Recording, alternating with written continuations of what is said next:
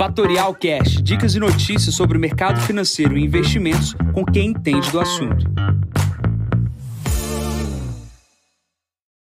Bom dia, Jansen Costa, assessor de investimentos da Fatorial. Vamos para mais visão de mercado. Hoje é o número 283.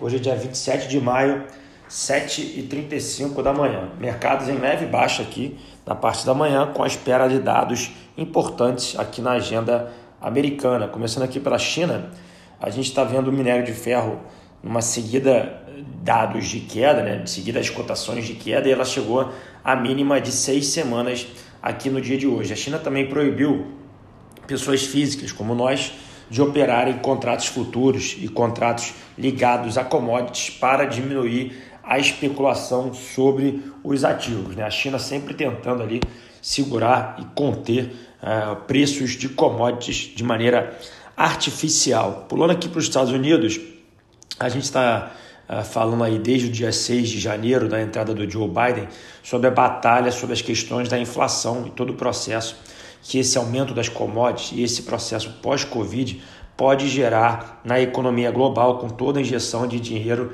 que foi colocado. A gente vem falando desse processo de reflação desde outubro, os preços das commodities já subiram bastante, podem continuar subindo, dado que é um processo de mais longo prazo, mas aquele título de 10 anos que eu venho comentando normalmente aqui, quando se há o estresse, é, tem ficado bastante controlado e um, e um indicador que também é importante, que se olha aqui no Brasil, que também que se olha nos Estados Unidos, que é a inflação implícita desses títulos, ou seja, qual é a expectativa que o mercado tem para a inflação futura, é, vem ficando bastante comportado nos Estados Unidos. Aqui no Brasil, algumas oscilações maiores aqui dependendo da oscilação das taxas de juros, mas obviamente isso é um dado importante que a gente precisa analisar e precisa acompanhar. A gente está no meio de uma calmaria, obviamente, já repeti e venho falando em todos os podcasts, é não espere que eu diga para você no próximo podcast que vai acontecer o problema da inflação e você tenha tempo suficiente para zerar as posições naquele dia. Então, o que eu estou explicando para vocês é o mercado vai dando sinais e, obviamente, esses sinais aqui ainda não estão claros e a gente precisa acompanhar diariamente o que está acontecendo quando o assunto é inflação. Tá? Esse, essa pauta de inflação não vem de hoje, não veio de ontem, vem desde 2008, quando se começou a imprimir dinheiro no mundo pós-crise uh, de 2008. Tá? Pulando aqui para o Brasil, a gente teve ontem a divulgação do CAGED. O CAGED mostrou ali uma abertura de vagas. A gente, apesar de todos os pesares, vem criando vagas formais aqui de emprego. É, muitos analistas falaram que veio abaixo do esperado. Eu vejo uh, de uma maneira bastante positiva, dado que o Brasil é, sofre e vem sofrendo aí com a quantidade de pessoas morrendo e com uma possível terceira onda em algumas regiões aqui no país. Outros dados que saíram Saiu conta corrente, né? a gente está com superávit no conta corrente, o que ajuda a gente ter uma cotação de dólar cada vez mais para baixo.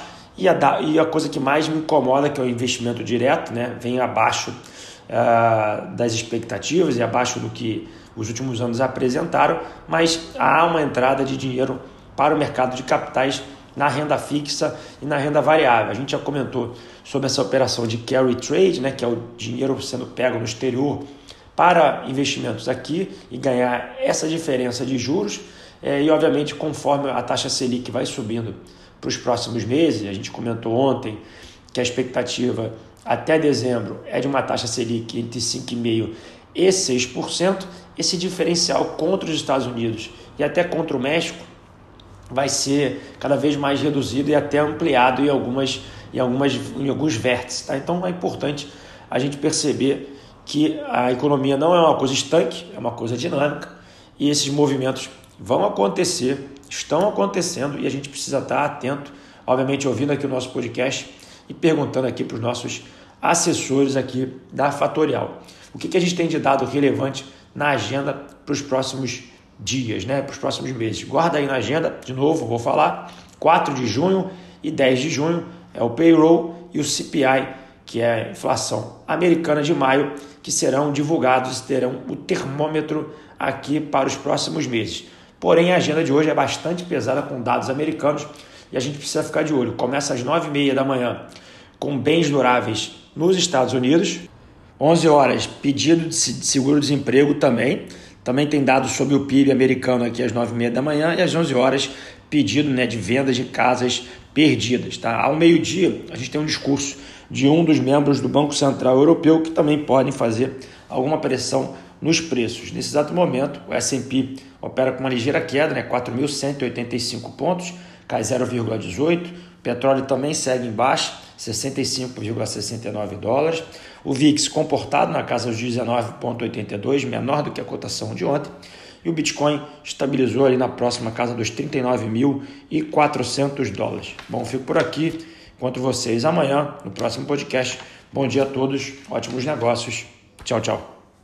E esse foi mais um Fatorial Cash. Para mais novidades e dicas sobre o mercado financeiro e investimentos, siga Fatorial no Instagram, @fatorialinvest. Para conteúdos exclusivos, entre no nosso Telegram, Fatorial News Informa. Para saber mais sobre a Fatorial, visite o nosso site fatorialinvest.com.br.